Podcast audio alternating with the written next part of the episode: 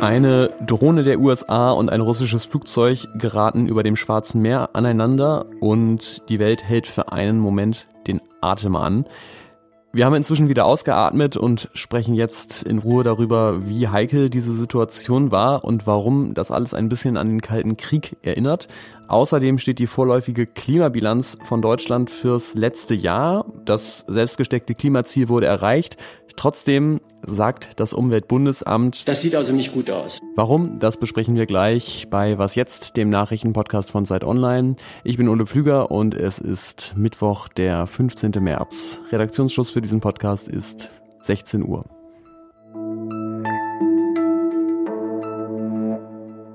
Gestern Abend gab es wieder mal so einen kurzen Schreckmoment für die Welt. Über dem Schwarzen Meer ist eine Aufklärungsdrohne der USA mit einem russischen Kampfflugzeug zusammengestoßen oder andersrum und die Drohne ist daraufhin abgestürzt. Russland und die USA überzogen einander danach mit Vorwürfen und außenpolitisch und militärisch weniger abgeklärte Menschen, wie ich zum Beispiel, fragen sich natürlich in solchen Momenten dann schon manchmal, uff, ist das vielleicht jetzt der Moment, äh, der den russischen Angriffskrieg gegen die Ukraine zum Welt- und Atomkrieg eskalieren lassen könnte? Ich erinnere mich zum Beispiel da auch an diese Situation im November, als eine Rakete im NATO-Land Polen zwei Menschen tötete. Da hat sich dann ja erst nach einer Weile herausgestellt, dass es eine ukrainische Luftabwehrrakete war.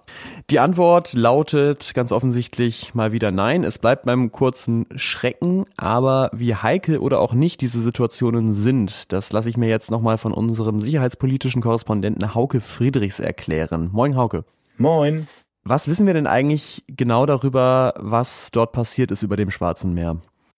Naja, wir haben ähm, Angaben von beiden Seiten, die sich sehr widersprechen. Die Amerikaner werfen den Russen vor, dass zwei Kampfjets die Drohne so bedrängt haben, dass sie abgestürzt ist. Zuvor sollen die russischen Flugzeuge auch Kerosin abgelassen haben über diesem unbemannten Flieger, anscheinend auch, um ihn zum Absturz zu bringen. Also das ist schon sozusagen eine massive Attacke. Es hat zwar niemand geschossen, aber die Drohne ist ins Schwarze Meer gestürzt. Die Russen sagen, die äh, Amerikaner hätten den Absturz selber verursacht mit einem riskanten Manöver.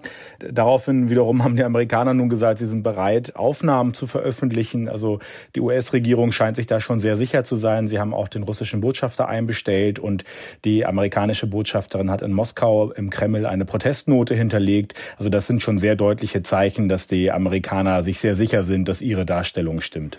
Mhm, also äh, können wir da wahrscheinlich noch mehr Informationen demnächst erwarten. Aber gewöhnlich oder ungewöhnlich ist denn so ein Zwischenfall und vor allem wie heikel ist das? Also es klingt ja erstmal nach, ähm, ja, alle regen sich auf, aber es ist schon sozusagen im äh, Rahmen der Diplomatie, was da passiert. Also Diplomatie ähm, findet jetzt zum Glück noch statt. Es ist aber ähm, eine militärische Eskalation. So eine Drohne kostet 40 Millionen US-Dollar, ist also ein erheblicher Wert äh, und hat Aufklärungstechnik an Bord, die die Amerikaner auch nicht in fremde Hände ähm, geben wollen. Deswegen befürchten sie ja, dass das Wrack vielleicht geborgen äh, werden könnte von der falschen Seite, also nicht von ihnen selbst. Sie haben äh, Russland auch deutliche Warnungen übermittelt, denn es ist nicht der erste Fall. Die NATO gibt an, dass 2022 2021 rund 570 Zwischenfälle mit russischen Flugzeugen stattgefunden haben. Dann sind oft Abfangjäger der NATO ähm, gestartet und haben halt ähm, russische Flugzeuge aus dem Luftraum eskortiert. Also es gibt sehr viele Zwischenfälle und die bergen natürlich immer das Risiko, dass es zu einer Eskalation ähm, kommt. Also ein Krieg wird dadurch sicherlich nicht ausgelöst, aber die äh, Anspannungen steigen. Trotzdem glaube ich, vor zwei Jahren hätten wir das jetzt noch nicht so groß berichtet hier. Und das erinnert mich so ein bisschen an den Kalten Krieg. Da war es ja auch so, ähm, man lebte in ständiger Sorge vor dem Atomkrieg und da wurden dann so eigentlich ja ein bisschen kleinere Vorfälle doch sehr genau beobachtet, welche Folgen die haben können. Findest du das einen berechtigten Vergleich? Ja, äh, das, der Vergleich, der stimmt. Im Kalten Krieg haben beide Seiten massiv Flugzeuge eingesetzt, um den Gegner abzutesten, um auch zu provozieren. Es sind auch mal Flugzeuge der Bundeswehr aus Versehen weit in den ostdeutschen Luftraum eingedrungen, was auch zu heftigen Protesten aus Russland und Ostberlin geführt hat. Also das gab es ständig. Allerdings war da auch eine gewisse Gewöhnung eingetreten und die Seiten äh, verwarnten sich dann gegenseitig und nahmen auch Kontakt auf. Seit der Kuba-Krise gab es ja das rote Telefon zwischen Washington und dem Kreml, wo dann auch direkt miteinander kommuniziert werden konnte, um die Eskalation klein zu halten. Momentan sind wir ja eigentlich nicht in einem kalten Krieg. Es finden noch mehr Gespräche statt als damals. Und das zeigt ja auch, dass die Botschafter dann einbestellt wurden. Das ist ja sozusagen normales diplomatisches Vorgehen, wenn Staaten miteinander eine eher konfliktreichere Beziehung pflegen. Also Erinnerungen an den Kalten Krieg, aber keine Erhitzung des aktuellen Konflikts. Vielen Dank für deine Einschätzung, Hauke Friedrichs. Sehr gern.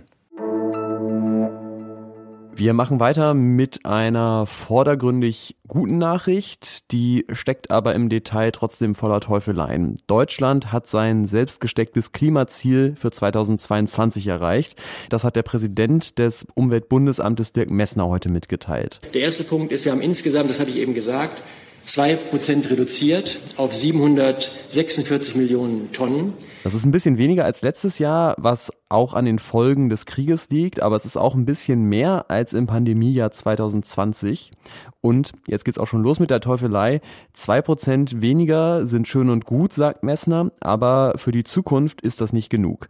Wenn Deutschland, wie geplant, 2030 65 Prozent weniger Treibhausgase als 1990 ausstoßen will, dann heißt das, dass wir in den nächsten Jahren äh, kontinuierlich jeweils sechs Prozent pro Jahr erreichen müssen. Das wird nicht einfach und die größten Sorgen, dass es misslingen könnte, macht weiterhin der Verkehrssektor. Der hat nämlich nicht nur seine Emissionsziele für 2020 verfehlt, sondern sich im Vergleich zum Vorjahr auch nochmal verschlechtert. Da spielen natürlich auch ein bisschen Corona-Effekte rein. Kurz gesagt. Das sieht also nicht gut aus. Dieser Satz gilt so ähnlich auch für den Bereich Gebäude, also unter anderem für die Themen Heizen und Bauen. Auch da wurde das Ziel nicht erreicht. Und selbst beim Thema Energie, der es gerade noch so geschafft hat, hat Messner gewarnt. Das Tempo müsste auch im Energiebereich, im, im Bereich der, des Ausbaus der Erneuerbaren Faktor drei bis dreieinhalb sein. Drei bei Photovoltaik, dreieinhalb bei Windenergie. Wie geht's jetzt weiter? Erstmal wird diese vorläufige Bilanz des Umweltbundesamtes nochmal geprüft. Und wenn sie sich dann so bewahrheitet, dann muss die Bundesregierung Sofortprogramme vorlegen und darin darlegen, wie sie in den Bereichen, die da hinterherhinken, Emissionen reduzieren will. Ich vermute, Verkehrsminister Volker Wissing kann sich schon mal auf die nächste Diskussion rund um eine Höchstgeschwindigkeit auf Autobahnen wappnen. Je schlechter es klappt mit dem Klimaschutz, desto mehr und ernsthafter muss sich Deutschland natürlich auf eine heißere Erde vorbereiten. Und in der Kategorie Vorbereitung fällt auch zum Beispiel die nationale Wasserstrategie, die das Bundeskabinett heute beschlossen hat. Ausgearbeitet hat sie das Bundesumweltministerium und sie hat zum Ziel einerseits die Wasserversorgung langfristig zu sichern und andererseits zu regeln, wie in Krisensituationen, also Dürren in der Regel, Wasser aufgeteilt wird.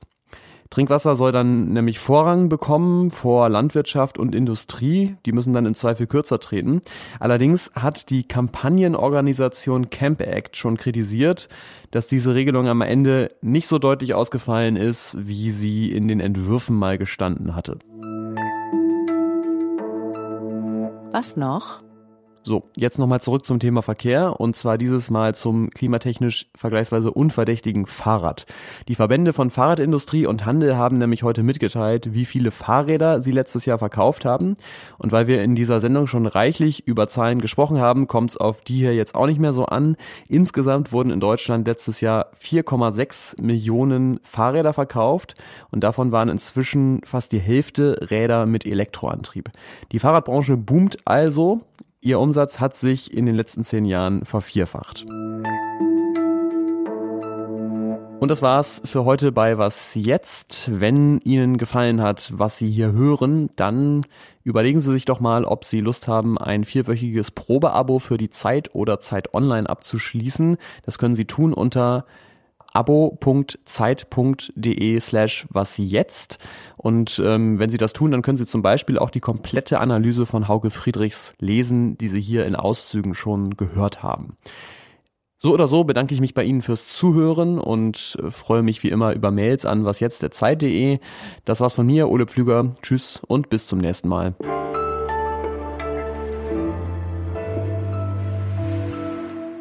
Gucken, wie viele Fahrräder habe ich eigentlich gekauft in den letzten zehn Jahren? Eins, zwei, ich glaube drei.